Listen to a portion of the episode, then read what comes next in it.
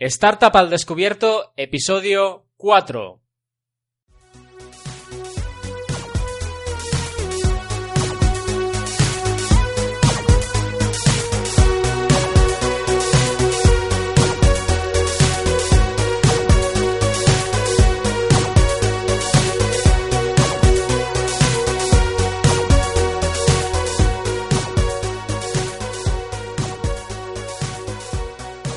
Hola a todos y a todas, bienvenidos y bienvenidas a Startup al Descubierto.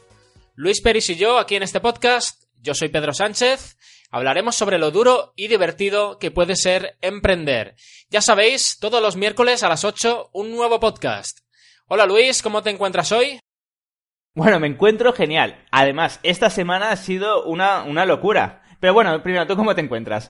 Muy bien, muy bien. Eh, yo también he hecho bastantes cosas esta semana y la que viene ahora también tengo un par de cosas que ahora iré contando. Perfecto, pues eh, si quieres empieza contando tú cómo ha ido la semana y luego, luego lo digo yo. Pues mira, eh, te comenté la semana pasada que iba a hacer algunas entrevistas. Bueno, en concreto hice una para mi podcast y luego también una chica me hizo una entrevista en su, en su podcast, que estuve hablando sobre el tema de la optimización de conversión y demás. Y de momento eso es lo más destacable. Luego también estuve probando un CRM que se llama Suma CRM y lo estoy probando un poco para gestionar a los clientes. Además, porque al ser un servicio que requiere una mayor toma de decisiones por parte del cliente potencial, es un proceso más largo de venta y, creo que es conveniente gestionarlo con un CRM que, con la que yo puedo eh, crear tareas y todo esto para enviarles emails o, o más o menos tener un seguimiento de, de cómo es el proceso comercial. Luego también esta semana ahora que va a entrar, pues tengo que hacer un meetup. Eh, es un meetup de WordPress. Voy a ser ponente junto a, a, un compañero que se llama Jorge. Él va a hablar sobre backups en WordPress y yo voy a hablar sobre cómo instalar Hotjar y, y recopilar datos con esta herramienta de las visitas. Como ves, eh, será de WordPress, aplicado a WordPress, pero enfocado en lo que, en lo que yo me estoy enfocando, que es, que es el tema de la conversión. Y luego esta, esta semana también que entra, haré algunas entrevistas y estoy pensando en ir a un evento de, de emprendedores que ya tengo la entrada que parece bastante interesante y es algo que quiero hacer un poco, moverme un poco por este ámbito para conocer a otras personas y, también para empaparme un poco de, todo esto. ¿Y, tú qué puedes contar de, esta semana, qué hará la semana que viene y demás? Pues bueno, realmente esta semana ha sido bestial, ha sido muy, muy, muy productiva. Eh, bueno, ha sido muy productiva, aunque la verdad es que tengo un problema para organizar el tiempo, pero bueno, poco a poco lo iré, lo iré solventando. Voy a probar diferentes técnicas eh, de productividad. Pero ha sido muy productiva. Eh, he hecho diferentes entrevistas y bueno, ya sabéis que tengo un podcast llamado Consultor IT, que bueno, es mucho más técnico, de informática, y he entrevistado a un par de personas. Y la segunda entrevista que he realizado ha sido bestial. De los 65 podcasts que tengo, eh, ese podcast es que ha sido el mejor, ha sido una pasada y estoy súper, súper contento. Además, todavía no lo he emitido, cuando lo emita estoy seguro que a la gente le, eh, va a encantar. Así que estoy muy contento también eh, por las entrevistas que he realizado. Pero también estoy muy contento porque he sacado un nuevo servicio. Yo, bueno, ya tú, Pedro, ya sabes que aparte de la programación me dedico a formar, grabo cursos que luego lo ve la gente por internet, sí. etcétera. Y bueno, eh, he decidido coger alumnos, alumnos y darle eh, una formación personalizada, eh, diaria, por decirlo de alguna forma. Sí. Y bueno, quería coger únicamente tres este semestre porque quiero hacer como unos cursos de seis meses para que al, cabo de seis meses ya, ya sepan programar. Y quería coger únicamente tres alumnos, lo que pasa es que he tenido un montón de demanda. Wow. Y al final, y al final voy a coger cuatro, voy a estirarme un poco y voy a coger cuatro alumnos. Y la verdad, estoy súper, súper, súper contento. Y bueno, ¿de qué vamos a hablar esta semana? Pues esta semana vamos a hablar de, lo que es un, un, producto mínimo viable, cómo podemos crear ese producto mínimo viable para comenzar con nuestra idea de negocio que estuvimos validando la semana, la semana pasada. Y sobre esto quería comentar algo que, bueno, estuve hablando de un estudio que vi eh, referente al tema de, de, la optimización de conversión y se trata de un estudio que es, que es de Forrester Research cuando lo tomé como idea para validar la, idea, ¿no? Y este Hmm. estudio dice eh, que para las empresas la optimización es un recurso importante de cara a obtener rentabilidad. Sin embargo, aún se utiliza poco. Y, y es, y esta empresa que, que hace estudios de mercado se llama Forrester Research y, y esta empresa estima que para que el promedio de tasa de conversión de los comerciantes electrónicos se sitúe entre el 1% y el 3%, por cada 100 dólares gastados en adquisición de tráfico, solo se dedica un dólar a la optimización de las conversiones. O sea que, muchos comerciantes eh, electrónicos pues siguen concentrándose en la adquisición de tráfico y en más del 97% de los casos no se logra convertir e- ese tráfico. Y, aquí dice que invertir un dólar adicional para aumentar la tasa de conversión, aunque sea solo por pocos puntos porcentuales, puede ser muy rentable y mejora el retorno de la inversión para la adquisición de canales de tráfico. Un poco, a grandes rasgos, eso, eso sería un poco el, estudio que hizo esta gente y que yo tomé un poco com- como referencia también para validar la, la idea. Ah, es- está, está muy bien. Además, eh, sí que es cierto que, bueno, tú esto ya, ya me lo habías pasado este informe, me ya me lo había leído, y es muy interesante la parte, eh, porque bueno, yo de ahí lo que he sacado es que es cierto, si inviertes, por ejemplo, 100 dólares y solo conviertes el 1%, realmente solo te ha servido un dólar. El resto de dólares eh, los has tirado, el 99% del dinero, no es que lo hayas tirado, eh, lógicamente, pero es súper interesante de que solo una parte muy pequeña de la inversión es la que te da frutos. Y que bueno, y que lo que a lo que tú te dedicas justamente es que invirtiendo lo mismo puedas eh, generar más ingresos porque las conversiones sean, bueno, tengas más conversiones y además el tráfico que tengas sea de calidad. A mí es que esto es algo que, que me apasiona, de verdad. Sí, y un poco eso. eh, Esto era la, la idea. el- esto lo vi en. Este estudio lo vi en una. ¿Cómo se llama? En una guía de, de una herramienta de, de pruebas AB que se llama A-B Testing. Y, y Hmm. bueno, lo, lo tienen. El estudio lo tienen en esta guía. ¿Sabes? Y eso, eh, y si, si quieres podemos comenzar a hablar un poco del tema de, de hoy. Cómo, cómo hemos creado Eh. nuestro, nuestro producto o servicio mínimo viable. Eh, ¿Qué Hmm. tal si comienzas tú con, con Wilux? Que, em, ¿cómo, cómo, cómo fue el primer producto? ¿Cómo, mm, cómo desarrollaste este producto mínimo viable? Vale, perfecto. Bueno, antes que nada, eh, para la gente que todavía no esté familiarizada con lo de producto mínimo viable, simplemente tenemos que decir que un producto mínimo viable o PMV eh, es un producto, pero vamos, es que ni siquiera es el producto terminado, ¿vale? Es, por ejemplo, simplemente es un producto que tú lo intentas vender y así puedes tener una idea de si el software, el programa, la empresa, el proyecto, el servicio que quieres desarrollar va a funcionar o no. Eh, es un producto que te tiene que haber salido muy barato y que tienes que haber dedicado relativamente poco tiempo. Es como si fuera una especie de mock-up que vas a intentar vender y eh, así captar, eh, bueno, captar eh, cómo va a cómo va a reaccionar el mercado ante tu producto. ¿quieres, ¿Quieres añadir algo a esta definición que, que me he inventado? Sí, más o menos es eso. O sea, yo lo que considero es que, que en lugar, por ejemplo, por ejemplo, si vamos a crear un software, en, en vez de tirarte dos años creando un software y que a lo mejor luego no le interesa a nadie o nadie lo quiera, pues, pues Hmm. a lo mejor consistiría en, en que nosotros detectamos la, la necesidad y creamos un software que, que cubra esa necesidad o, o esa o que realice esa función que pueda ayudar a un determinado grupo de personas y, luego inmediatamente eh, con lo mínimo que se pueda hacer de desarrollo de este software, por ejemplo, pues sacarlo ya al mercado y probarlo con la gente, que la gente lo pruebe, ver si realmente les interesa y si hay interés por su parte, pues seguir mejorándolo, desarrollándolo y, sobre todo eh, desarrollar este software, por ejemplo, eh, basándonos en el, en el feedback, en los comentarios de la gente que lo utilice. Hmm. Sí, eh, exactamente. De hecho, voy a poner un ejemplo muy, muy, muy rápido y ahora empezaré y ahora indicaré cómo lo hice yo. Eh, había una empresa, y esto es súper interesante entenderlo. Simplemente había unos chicos en Estados Unidos que querían lanzar eh, una plataforma web de venta de, zapatos para mujeres, si no recuerdo mal. Y bueno, ellos querían llegar a acuerdos con proveedores para que les salieran más baratos y así venderlos. Y lo que hicieron fue irse a tiendas normales, comprar los zapatos y venderlos por internet al mismo precio. Y así validaron si, su idea de negocio era buena. Si la vendían a ese precio, ellos ya sabían que, eh, que contactando con los proveedores le iba a salir más barato. Así, en un fin de semana, para decirlo de alguna forma, pudieron validar eh, su idea de negocio, con un producto mínimo viable. Era un producto que realmente ellos no habían llegado a acuerdos con los proveedores, pero sí que tenían la página web, eh, que, es, eh, que es lo importante para vender. Y aquí realmente yo me doy cuenta de algo, y es que lo importante no es el producto, y esto lo digo siempre, sino lo importante, yo creo que el producto mínimo viable nos va a servir para ver si somos capaces de vender ese producto o servicio. Sí. Porque a veces eh, queremos desarrollar un superproducto porque decimos, no, es que el mercado tiene esta necesidad. Y es verdad, a lo mejor el mercado tiene una necesidad.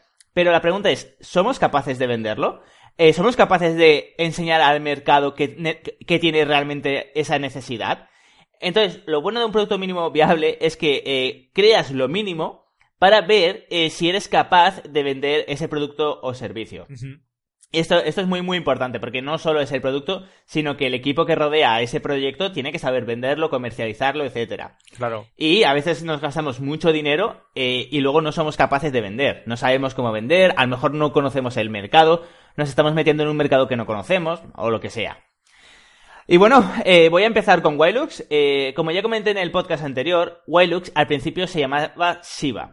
Y simplemente esto era por vagancia. Yo desarrollé Shiva porque eh, tenía muchos proyectos y no quería estar gestionando las redes sociales todo, en, todos los días para cada, cada uno de los proyectos.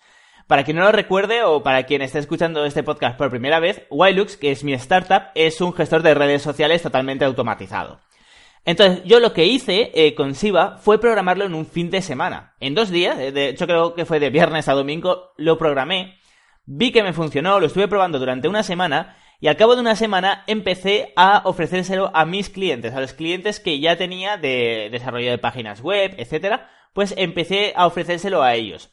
Y vi que ellos lo pagaban, y no solo que lo pagaban, sino que además les daba un buen servicio y estaban contentos. Entonces yo ahí en un fin de semana desarrollé un software que eh, me permitió validar la idea de negocio de lo que luego fue Wilux. Y luego ya me pasé dos años eh, programándolo, por decirlo de alguna forma. Bueno, de hecho es que fueron dos años que estuve programando Wilux con un motor de, con un motor de Machine Learning, inteligencia artificial, etcétera. Pero yo ya había validado entonces que, que la gente, una vez lo conocía, le gustaba.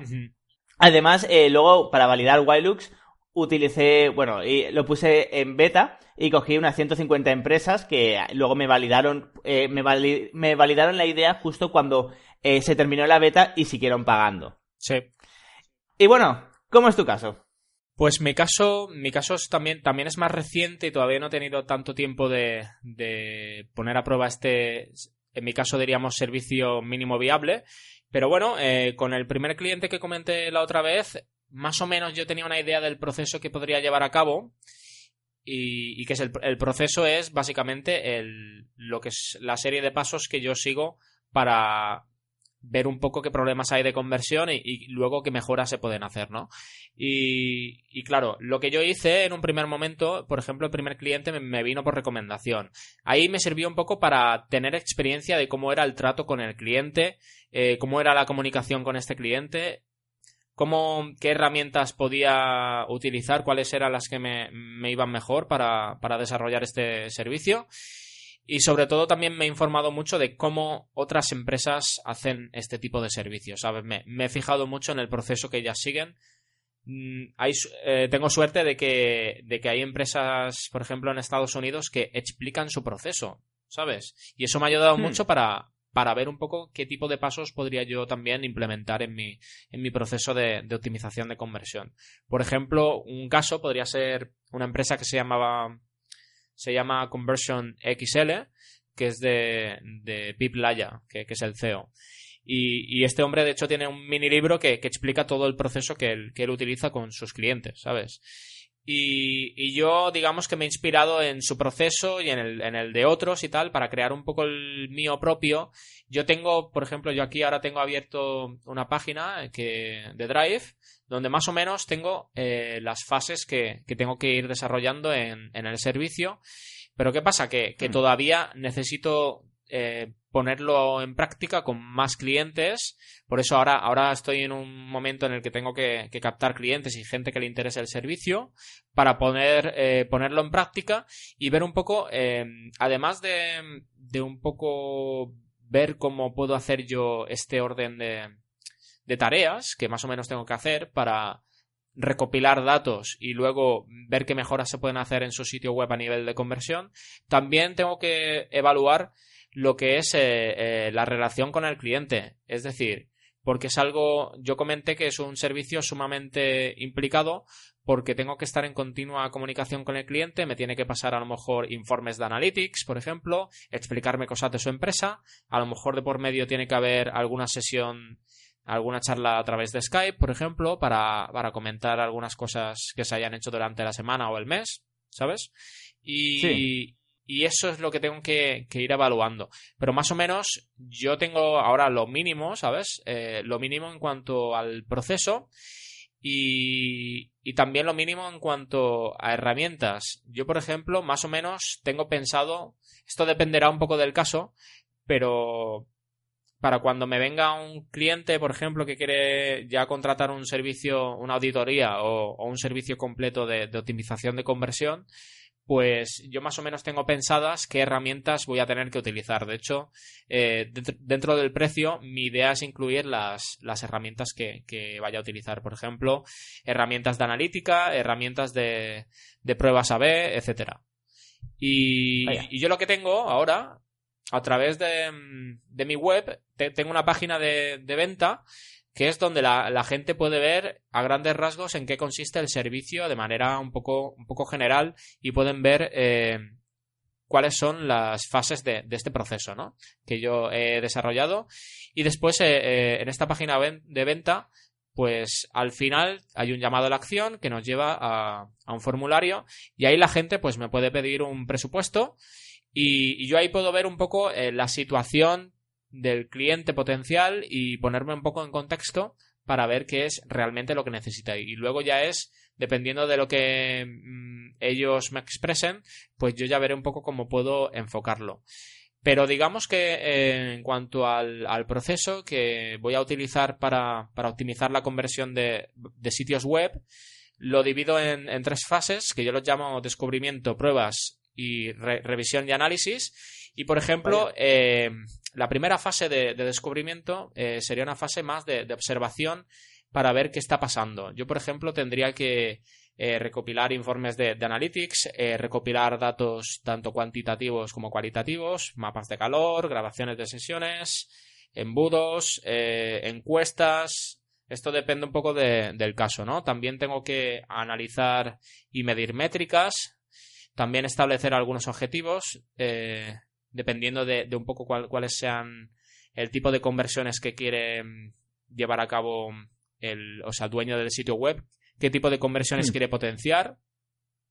Porque, por ejemplo, puede haber ventas, puede haber suscripciones, puede haber eh, formularios de contacto, etcétera, ¿no? Y después ya, ya vendría una. En esta misma etapa de, observación, diríamos que yo tendría que, que hacer un pequeño estudio de un poco cuál es el público de, este sitio web, cuál es el perfil de cliente, que es algo que, creo que comentaremos en los próximos episodios. Luego también tendría que estudiar un poco de dónde vienen las visitas, cuáles son las fuentes de tráfico, cómo es su embudo de ventas, eh, cuál es su, propuesta de, valor y, su propuesta de ventas ver un poco eh, qué factores pueden generar confianza, y atracción de cara al usuario y, ver si hay algo que, cause fricción. Ver también un poco a nivel de, usabilidad y experiencia del usuario, a ver cómo está la web, es decir, que, a ver si es usable, si es fácil de, utilizar y después qué, qué aspectos de diseño podrían ser mejorables. Y además también hay cosas que, pueden incentivar que, los usuarios actúen de manera más inmediata y ver un poco eso también. Luego, hmm. en la segunda fase, que sería la, de, hipótesis, pues tendría que intentar explicar por qué falla, em, por qué están fallando algunas cosas, ¿no? Y, por ejemplo, aquí ya podría tener ideas de si esto está fallando, em, está fallando por este motivo. Eh, si cambio esto, de otra manera, ¿podría mejorar la conversión? Pues esto es la hipótesis, ¿no? Y ya en la siguiente fase, todas estas ideas de mejoras, etcétera, pues tendría que, probarlas, tendría que validarlas. De, hecho, se, parece mucho a lo que estamos comentando ahora, pero en algo más concreto y tendría que validar estas ideas mediante pruebas A-B, por ejemplo. Está en la etapa de testing y, tendría que, verificar si son ciertas esas hipótesis. Y esto lo haría con herramientas de testing, básicamente con, herramientas de pruebas A-B, pruebas multivariables, etcétera. Y luego al final eh, vendría una fase de, revisión y análisis donde evaluaría un poco los resultados, analizaría esos resultados para ver si realmente eh, son significativos para mejorar esa conversión.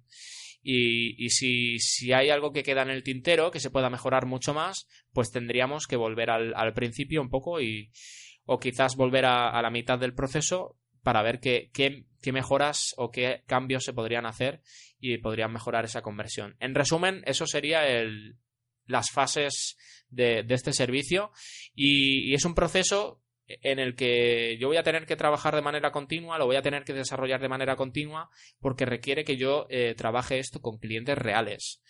Y sobre todo porque cada cliente va a ser un mundo, cada cliente va a tener un modelo de negocio distinto y yo voy a tener que probarlo. ¿sabes? Y, como te digo, también voy a tener que tener muy en cuenta la comunicación con el cliente, cómo, cómo puedo, gestionarlo con ellos. Y en resumen podría ser eso.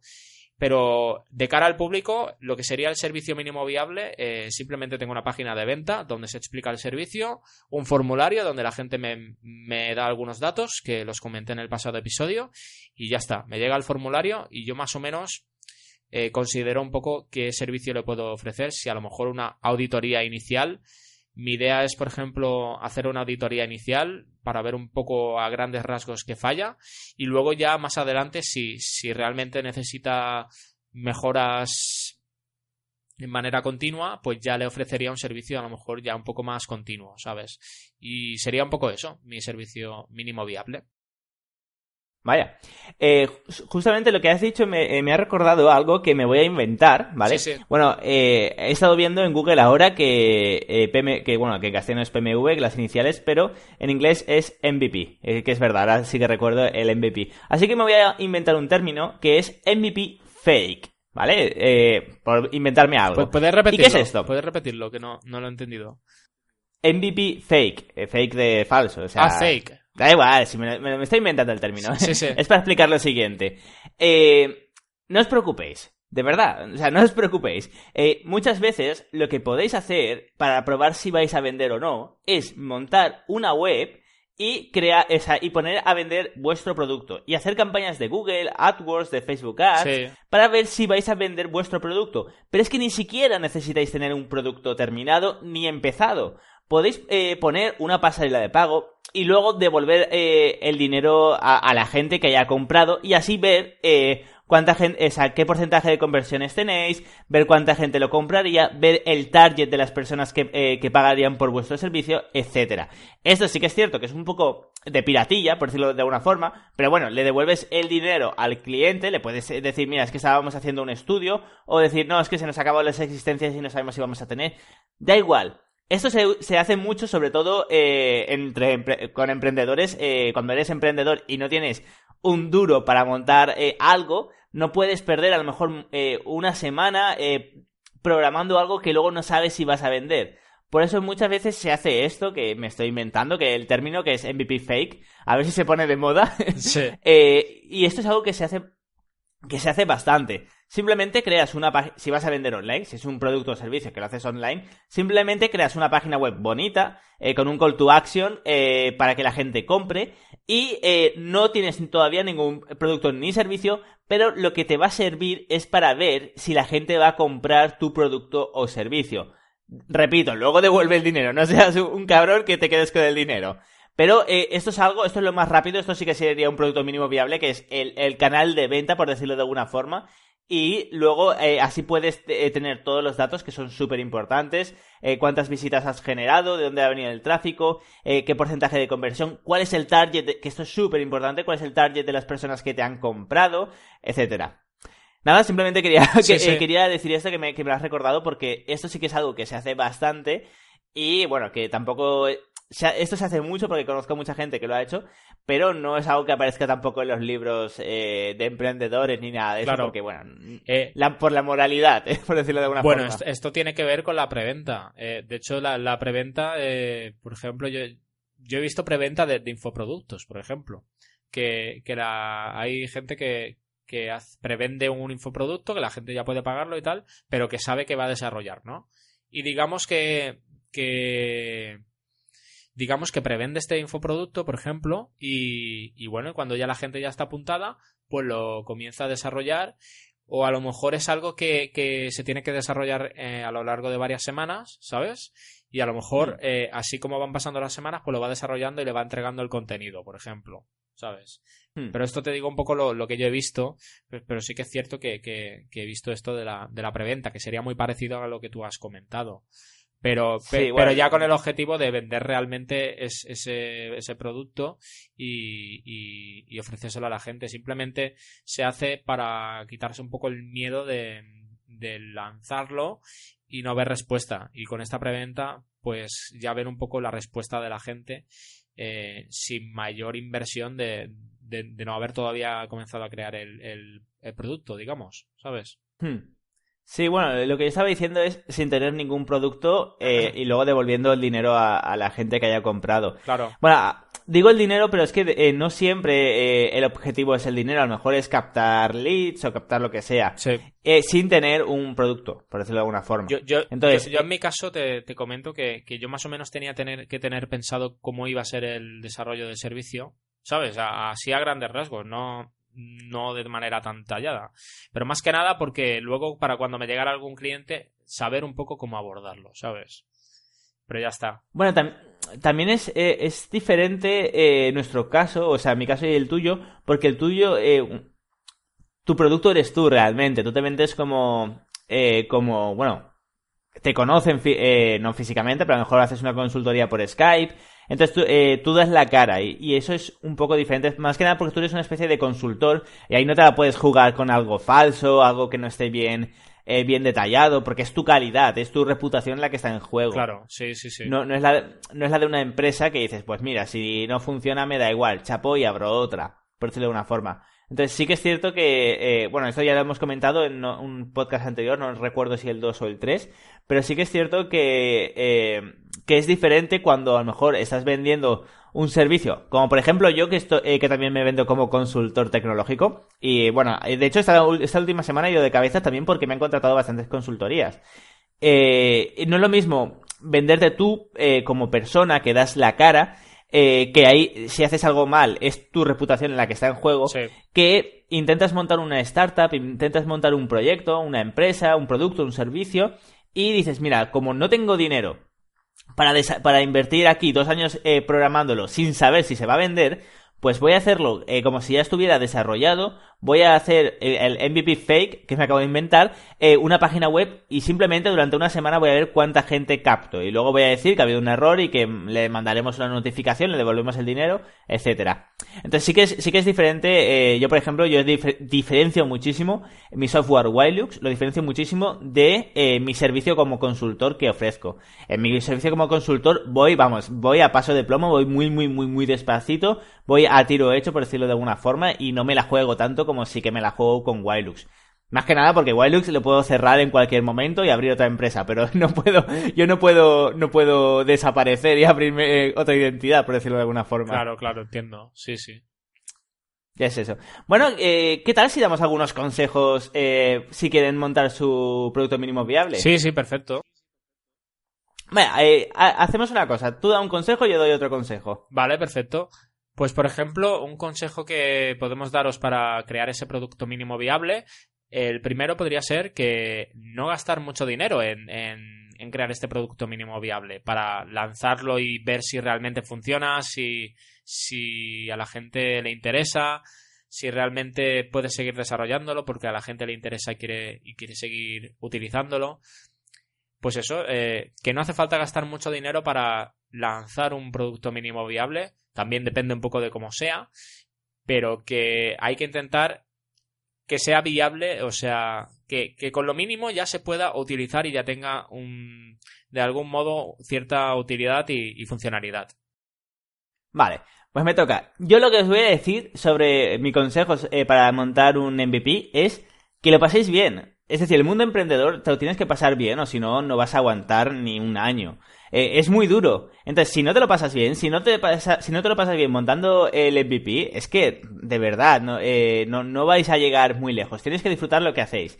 Y esto es muy importante. En cuanto al MVP, bueno, eh, ya Pedro ha dicho que no hay que gastarse mucho dinero porque justamente es un producto mínimo viable para saber si luego podemos hacer una inversión en cuanto a tiempo y dinero. Por lo tanto, no nos tenemos que gastar ni, ni dinero ni mucho tiempo tampoco en desarrollarlo.